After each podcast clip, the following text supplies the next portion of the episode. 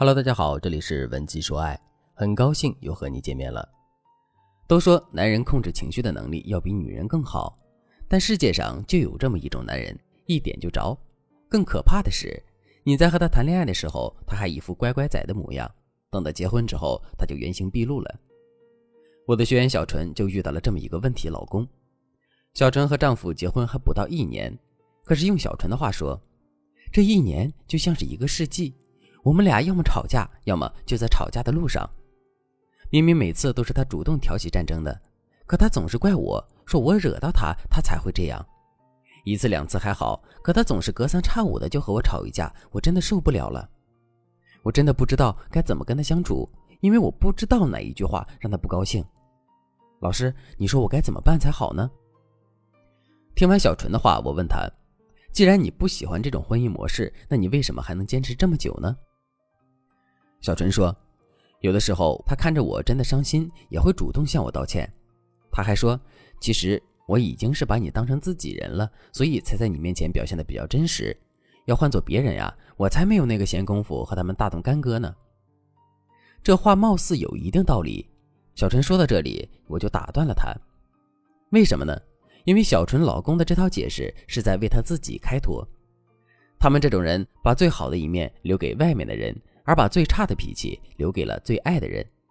虽然他们口中说的是在你面前可以做自己，但其实他们是真正的胆小鬼，在你面前是有恃无恐。怎么解释呢？这种人在陌生人面前扮演君子，因为他们知道陌生人会因为你一句伤害的话，从此和你疏远，再无往来，所以他害怕失去，从而小心翼翼。可他们在亲近的人面前演绎小人。因为他们知道你和他之间的关系很牢靠，除非他犯了一些原则上的问题，否则没有什么是你不能原谅的，所以他才会一次次的伤害你。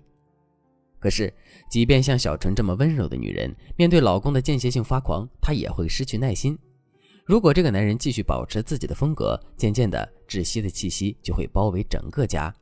当他们的矛盾积累到一定程度，终于爆发后，那时候再想挽回就已经来不及了。小纯既然找到我，说明他还是珍视这段感情的，那么我肯定要尽全力来帮助小纯改造她的暴脾气老公。如果你的另一半也经常暴怒，那么接下来的内容可要仔细听了。首先，你要学会把男人发脾气的问题归类，就是说你要去观察他会因为什么样的话、什么样的行为或者什么样的事情而大发雷霆。小纯听了我的建议以后，就多了个心眼儿。后来他跟我反馈道。老师，我发现只要我说的话让他感觉到不被尊重，或者他有件事做的不太好，我多说了两句，他就会生气。前段时间石家庄疫情比较严重，我老公只能居家办公。大概过了两个星期，我问他，都这么久了，你还不能回单位上班，是不是领导把你给开了呀？其实我只是说了一句玩笑，可是他就理解为我在质疑他的工作能力，所以他当时才那么生气。小纯的分析非常到位。不用我说，她已经搞清楚了老公和她吵架的原因，可这不是真正的原因。在之前的课程中，我说过，任何行为背后都有它的原因和理由，哪怕一个人的行为让很多人都觉得不可思议，那只是你没有看到深层次的原因罢了。如果你们的婚姻也有这样那样的问题，而你却对此毫无头绪，那你一定要赶快添加微信文姬零幺幺，文姬的全拼零幺幺，在导师的帮助下。你也能够找到影响你们夫妻感情的罪魁祸首。下面我们就来讲第二点，从表层原因入手，找到男人易怒的深层次原因。在亲密关系中，很多矛盾的深层原因都和原生家庭有关。小纯的老公会不会也是因为原生家庭才导致他有如此暴躁的性格呢？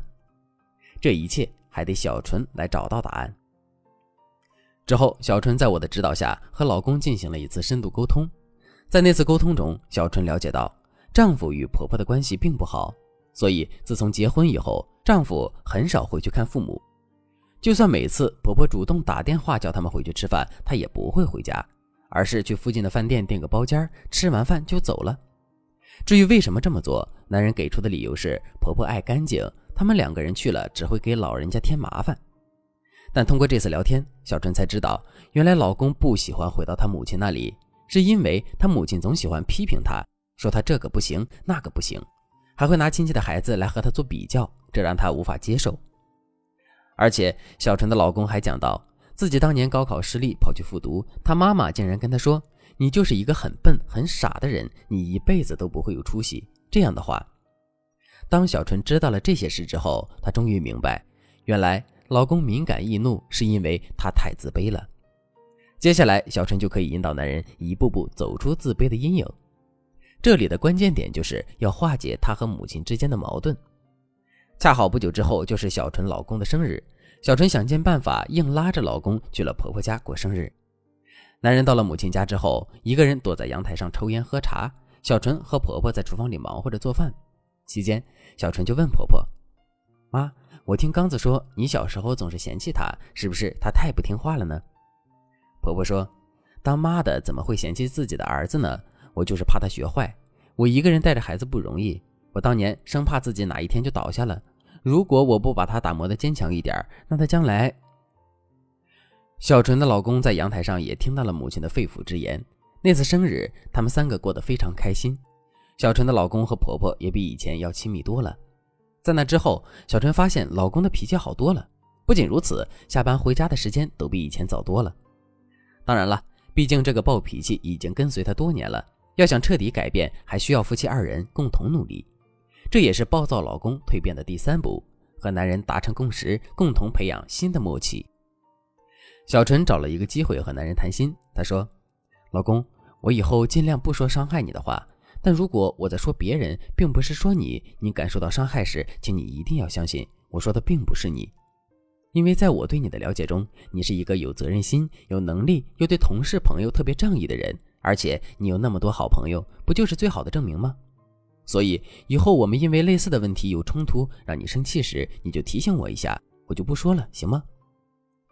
小纯的话当中，既表达了自己所谓说错话的本意，没有嫌弃，更为重要的是，还表达了对小刚的欣赏与认可。那个约定更是点睛之笔，可以最大程度上避免他们二人的冲突矛盾。有这么一句话：当你感到被伤害时，不代表别人要伤害你。